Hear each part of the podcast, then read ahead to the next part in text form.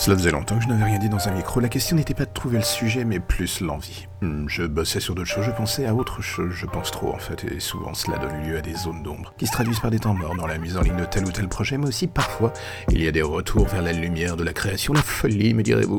Donc oui, les chroniques de Chandler ne sont pas mortes. Elles sont là, encore avec un peu de moi, un peu de cinéma et beaucoup de ce qui viendra au fil du temps. En même temps, si vous avez déjà entendu les premiers numéros, vous savez que la chose a toujours été un joyeux bordel, non? Donc sur ce point précis, difficile de dire que je vous prends en traître. Alors voilà.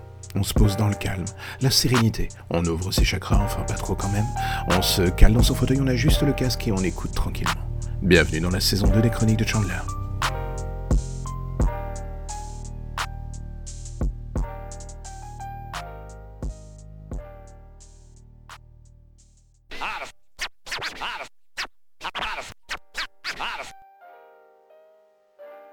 Nous finirons ensemble la suite des petits mouchoirs, l'immense succès de la carrière de Guillaume Canet. Pas forcément son meilleur film à mon âme la vie, ce qui du coup me laissait un tout petit peu perplexe quant à l'utilité de cette suite et l'envie d'aller le voir. On ne va pas se mentir, les films de poste c'est un peu la plaie du cinéma français. Il y en a beaucoup et peu sont bons. Le coup de bol est que dans les deux cas, Guillaume Canet est du bon côté de la balance. Il y a certes des défauts dans les deux films, mais bon, tout cela ce n'est qu'un point de vue subjectif qui ne fera... euh, qui ne sera sûrement pas partagé par tout le monde, certes, mais il y a suffisamment de belles choses pour permettre à ceux nous finirons ensemble d'exister, d'être solides et de tenir sur ses deux jambes, comme un vrai film, quoi.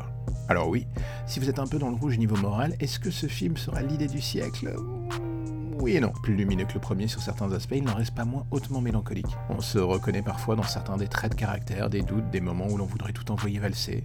Constat sur l'amitié et la solitude, le temps qui passe. Guillaume Canet offre à ses acteurs un terrain de jeu de qualité, le genre de celui où on a la latitude nécessaire pour faire vivre le texte et l'histoire sous l'œil bienveillant du réalisateur. Sans la pression de la vanne grasse surtout, qui exige souvent le cinéma euh, français, enfin la comédie française plutôt. Nous finirons ensemble tire sa force de l'œil de son réalisateur, de son attention du détail. Les personnages évoluent, se rapprochent, s'engueulent et vivent avec euh, une sincérité désarmante. On peut trouver l'ensemble léger dans les enjeux. On peut se dire que certains caméos n'apportent strictement rien, mais il y a tout le reste. Il y a l'humour maladroit de Laurent Lafitte, le duo Gilles Lelouch, Marion Cotillard, un François Cluzet qui fait du François Cluzet, un Magimel marqué par le temps, mais qui donne toujours de belles choses quand il se lâche complètement dans la comédie. Nous finirons ensemble est un instantané de vie. Un chapitre supplémentaire se rajoutant à l'histoire du premier. Tout n'est pas parfait, mais il y a suffisamment de beaux moments d'émotion et d'humour pour se dire que oui, parfois la simplicité au cinéma ça fait du bien. Guillaume Canet construit son film comme s'il ouvrait les portes d'un week-end avec ses potes et nous laissait regarder l'ensemble depuis le grand salon. Et ce serait vraiment dommage de se priver du plaisir du spectacle.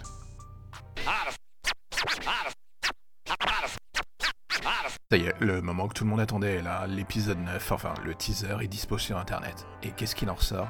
Honnêtement, hmm, et je sais que l'on rentre dans la zone du débat de fond entre haters du film de Ryan Johnson et fans de celui de J.J. Abrams, eh bien, et en ce qui me concerne, ben pas grand chose en fait. Alors on va remettre les pendules à l'heure, ça a l'air beau, cool, ambitieux dans une certaine mesure, mais en même temps, ce qui défile à l'écran est exactement ce que l'on attend. J.J. Abrams met sur la table une partition qui semble être équivalente à celle de l'épisode 7, une prise de risque assez minime. Un peu à l'image des Avengers du MCU, le risque de fatigue du public se fait massif, un danger bien pris en compte par Disney. En effet, il y aura une pause cinéma après ce 9 épisode de combien de temps, l'avenir nous le dira. Mais ménager la saga est une bonne chose encore une fois, un simple teaser n'est pas suffisant pour définir si un film est bon ou non, il faut être honnête. Il n'est là que pour donner envie, mais le souci tient dans le fait que le travail de bon élève appliqué qui en ressort laisse un peu perplexe. L'épisode 7 avait ce défaut, rester fidèle à la saga, ne pas s'en éloigner, ne pas bousculer, ne pas choquer.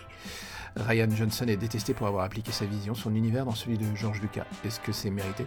Non, lui comme Abraham, ça mène quelque chose, l'un sur le fond, l'autre sur la forme. Abraham, c'est une machine connaissant les rouages d'Hollywood. Il sait naviguer dans les passages sinueux de ce bourbier, et rien que pour cela, je suis quasi certain que son ultime épisode de la saga sera épique à plus d'un titre. Mais de là à dire qu'il s'éloignera sans mal du domaine du fanservice, c'est tout autre chose. Et il suffit de regarder la bande-annonce pour s'en convaincre.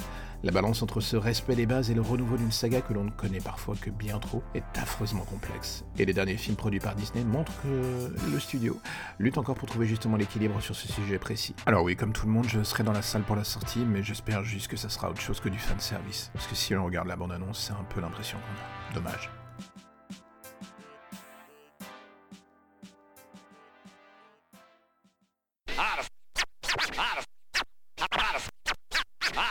J'ai envie de vous poser une question simple. Est-ce que vous aimez This Is Us, A Million Little Things et toutes ces séries qui ne reposent que sur une seule chose Des bons sentiments? Si vous me dites oui, je suis dans l'obligation de vous dire que The Village a peut-être des chances de vous plaire. De quoi parle la chose? Le pitch de la série est le suivant. Les destins croisés des habitants d'un même immeuble new-yorkais qui, malgré les différences culturelles et générationnelles, vont comprendre que les défis de la vie sont plus faciles à affronter avec le soutien de sa famille de cœur, former des amis et des voisins qui les entourent. Alors oui, je vous le vois venir tout de suite, ce n'est pas forcément ultra original.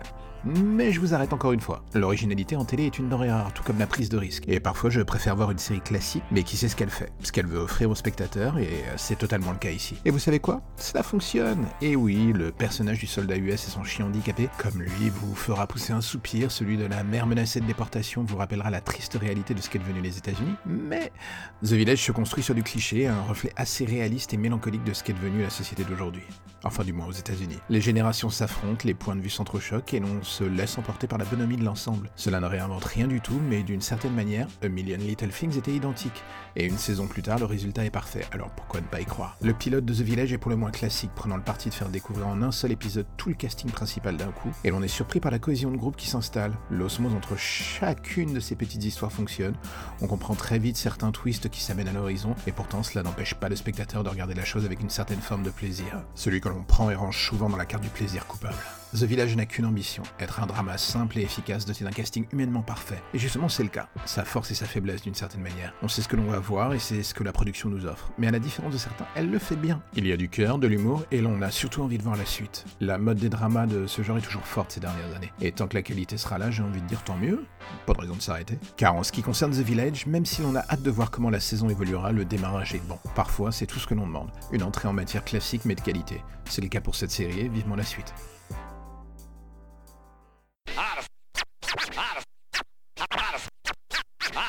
Je sais que ça serait ultra simple de taper sur Gad Elmaleh en ce moment, mais il faut bien reconnaître qu'au-delà de l'affaire des plagiats, il tend un peu le bâton pour se faire battre avec sa série Eugene Friends sur Netflix. La simple vision du pilote pousse le spectateur dans une série de questions sans fin, où la gêne, le malaise et l'envie de se laver les yeux à la javel et j'en passe ne font plus qu'un.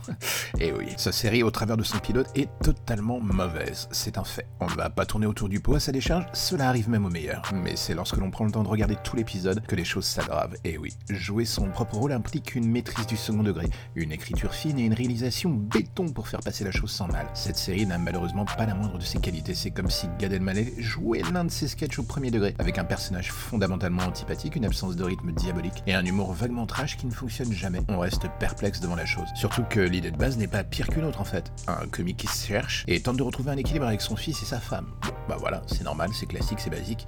Jeff Farao avec White Famous, euh, produit par Jamie Foxx, avait fait la même chose. Et c'était fin, drôle et surtout profondément humain. La série de Gad Elmaleh enchaîne les faux pas humains et artistiques, la réalisation à la dérive et le tempo mortuaire finissant d'enfoncer la série dans les méandres de l'oubli. Et le pire, c'est qu'il ne s'agit que du pilote. Il reste une série entière derrière à regarder. Maintenant, la question est de savoir si après un démarrage aussi catastrophique, l'envie d'aller plus loin sera encore là. La vraie faiblesse de la série de Gad Elmaleh qui se lance justement en plein milieu du bad buzz l'opposant à copie comique est que la frontière séparant son personnage de série de celui qu'il est en réalité devient totalement inexistante ce qui rend la vision de la chose encore plus gênante. Sincèrement, en comparaison, Marseille sur Netflix est beaucoup plus drôle, mieux écrite, cela vous donne une idée du carnage.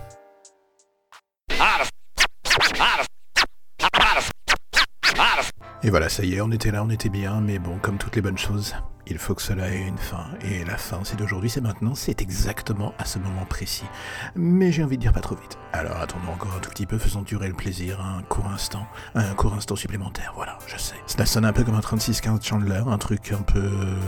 un peu borderline, mais bon, on s'en fout. Alors si vous avez aimé ce numéro, si vous avez aimé les anciens numéros, et si vous appréciez le fait de m'entendre parler dans un micro, et que vous avez envie d'en savoir plus, ou vous avez même envie de parler avec moi, vous pouvez me retrouver sur le réseau numérique avec l'arrobas Chandler, et cela marche aussi sur Instagram, truc de malade mental.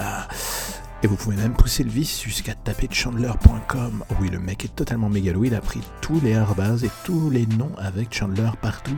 C'est absolument mégalomaniaque, mais c'est tout à fait moi. Donc euh, j'ai envie de vous dire, on se revoit la semaine prochaine, au même endroit, pas forcément à la même heure, mais on se retrouvera quand même. À bientôt.